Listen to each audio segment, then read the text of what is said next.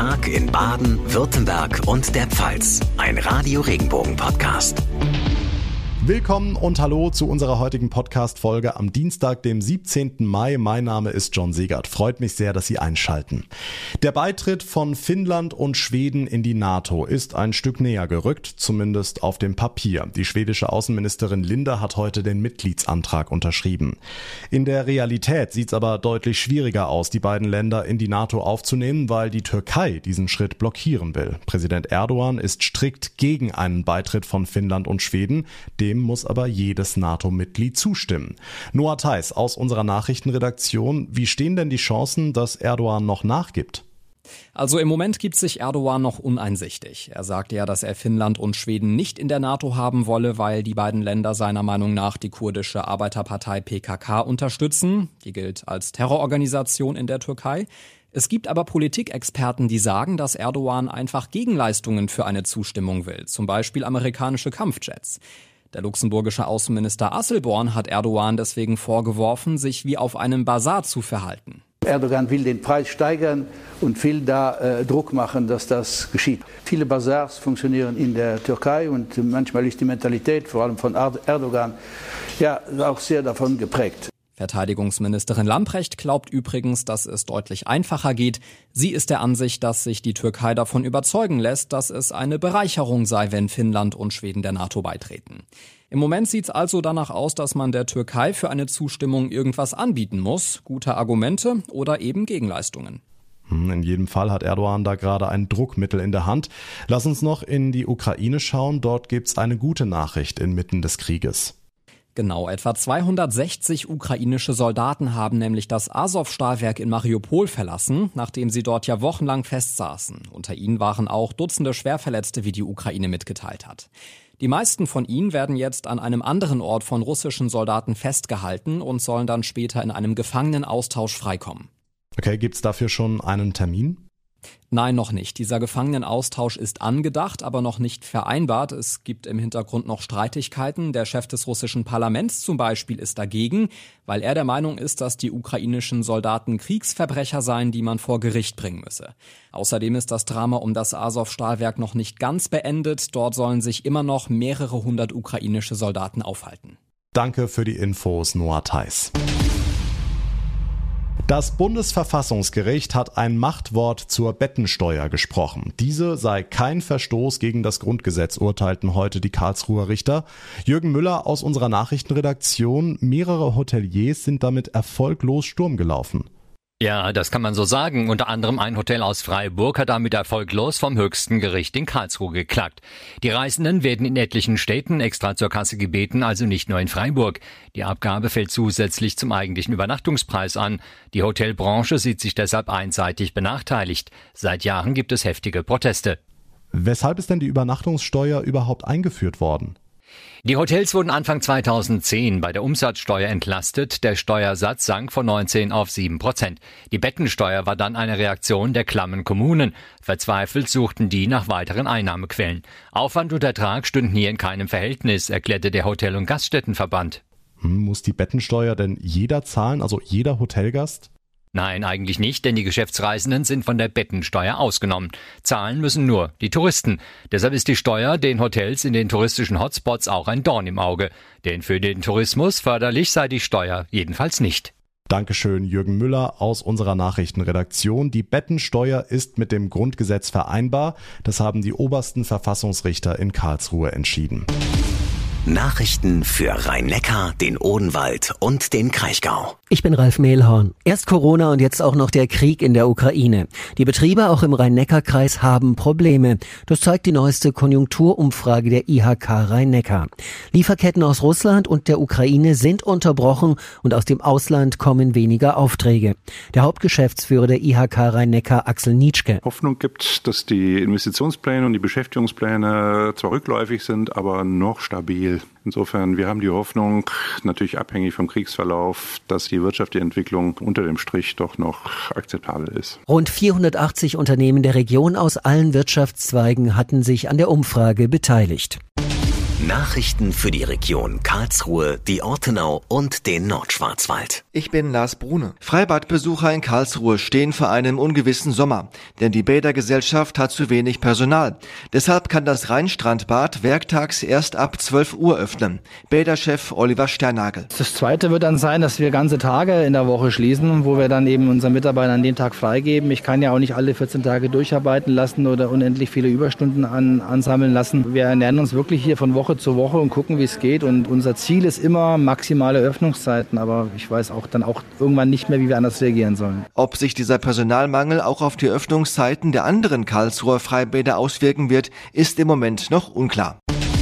Nachrichten für den Breisgau, den Südschwarzwald und das Dreiländereck. Ich bin Ruth Engelhardt. Ganz Freiburg fiebert dem Pokalendspiel des Sportclubs am Samstagabend in Berlin gegen Leipzig entgegen. 26.000 südbadische Fans werden im Olympiastadion in der Hauptstadt sein. Wer keine Karte ergattert hat, für den gibt's Public Viewing beim Freiburger Messplatz. Veranstalter Christoph Römmler. Das ist mit Sicherheit das Jahrhundertspiel für den SC Freiburg und wir bauen hier ein riesiges Public Viewing Event auf für insgesamt bis zu 15.000 Besucher. Wir haben eine riesige LED-Leinwand mit 80 Quadratmetern, ausreichend Gastronomie und ein großes Rahmen- und Unterhaltungsprogramm, damit richtig schön eingeheizt wird. Der Eintritt beträgt drei Euro.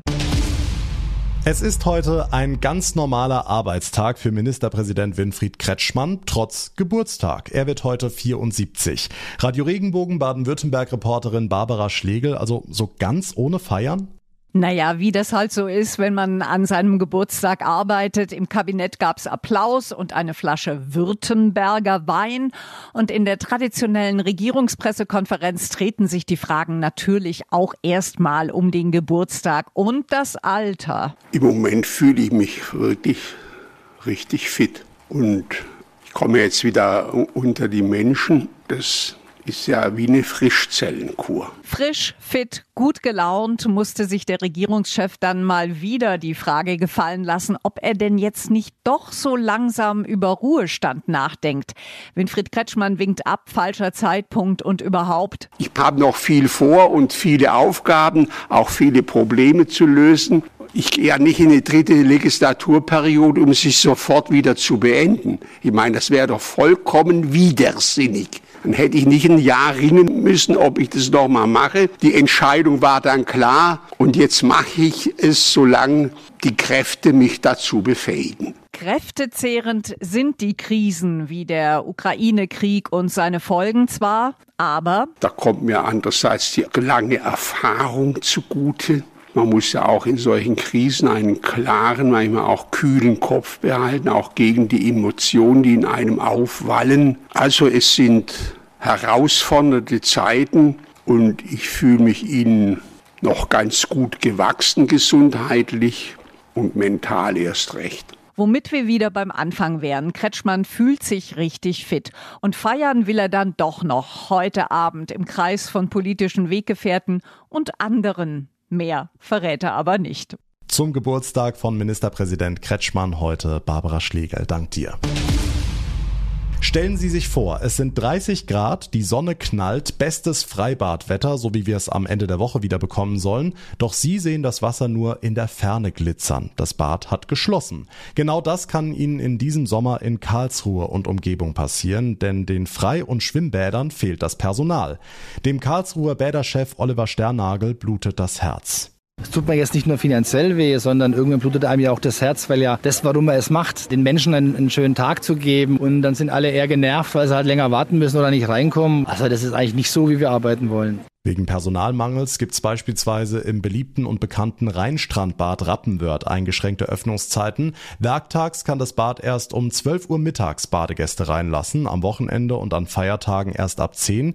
Und wenn sich die Situation weiter verschärft, droht sogar die Schließung für ganze Tage. Es sei denn, es finden sich auf die Schnelle 20 Badewärter. Man braucht da keine Ausbildung, man braucht einfach nur einen gesunden Menschenverstand und man muss natürlich schwimmen können. Wir zeigen, was am, am, Becken zu beachten ist, wie man rettet, wie man Bienenstich versorgt und ähnliches. Also solche Sachen werden einem gezeigt und dann ist man also sehr schnell im Arbeiten und wenn man dann Interesse hat, bei uns zu bleiben, dann fördern wir das auch. Also wer möchte, hat hier auch gute Chancen aufzusteigen. Bäderchef Oliver Sternagel ist überzeugt, eigentlich ein Traumjob. Es ist ein Job, wo ich wirklich alles brauche. So ein bisschen Mathematik, ein bisschen Chemie, ein bisschen Handwerk, ein bisschen Freude in der Natur zu arbeiten, vor allem Freude mit Menschen zu arbeiten. Also unsere Leute sagen mir, es ist ein Traumjob für sie. Es ist eine tolle Aufgabe für eigentlich jeden. Also Badewärter werden dringend gesucht für die vier großen Freibäder in Karlsruhe, damit es auch in diesem Sommer mit der Abkühlung klappt. Und zum Schluss noch eine der schönen Geschichten des Tages. 170 geflüchtete ukrainische Kinder aus Freiburgs Partnerstadt Lemberg sind in dieser Woche eingeladen auf die Freiburger Frühjahrsmess. Karussell und Riesenrad fahren, Eis und Zuckerwatte schlecken und einfach mal den Krieg in ihrer Heimat vergessen. Auch eine Gruppe von Waisenkindern war mit ihrer Betreuerin Nathalie Baumann dabei. Sehr aufgeregt. Ihre Augen sind überall und glitzern ganz arg. Und dann waren die alle so, das ist spannend und das ist spannend und da wollen wir hin und das geht ja kopfüber. Und es ist halt mega schön, dann halt total den Spaß zu haben. Was ein bisschen spannend war, ist, dass sie vom Feuerwerk nichts wussten. Und dann hat es angefangen, so laut zu sein. Da haben sie natürlich alle erschreckt. Schon eine laut zugeschlagene Türe lässt manches Kind zusammenzucken, aber insgesamt haben sich die Kinder und Jugendlichen inzwischen gut eingelebt. Also die Kinder sind besser angekommen, sie sind mehr in die Routine integriert, standfester für den Moment. Und es ist eine wunderbare Möglichkeit für die Kinder, sich abzulenken von diesem Alltag, von diesem ständigen, äh, was heißt Überleben. Und es ist halt mega schön, dann halt total den Spaß zu haben. Also diese Großzügigkeit zu erleben, eingeladen zu werden auch.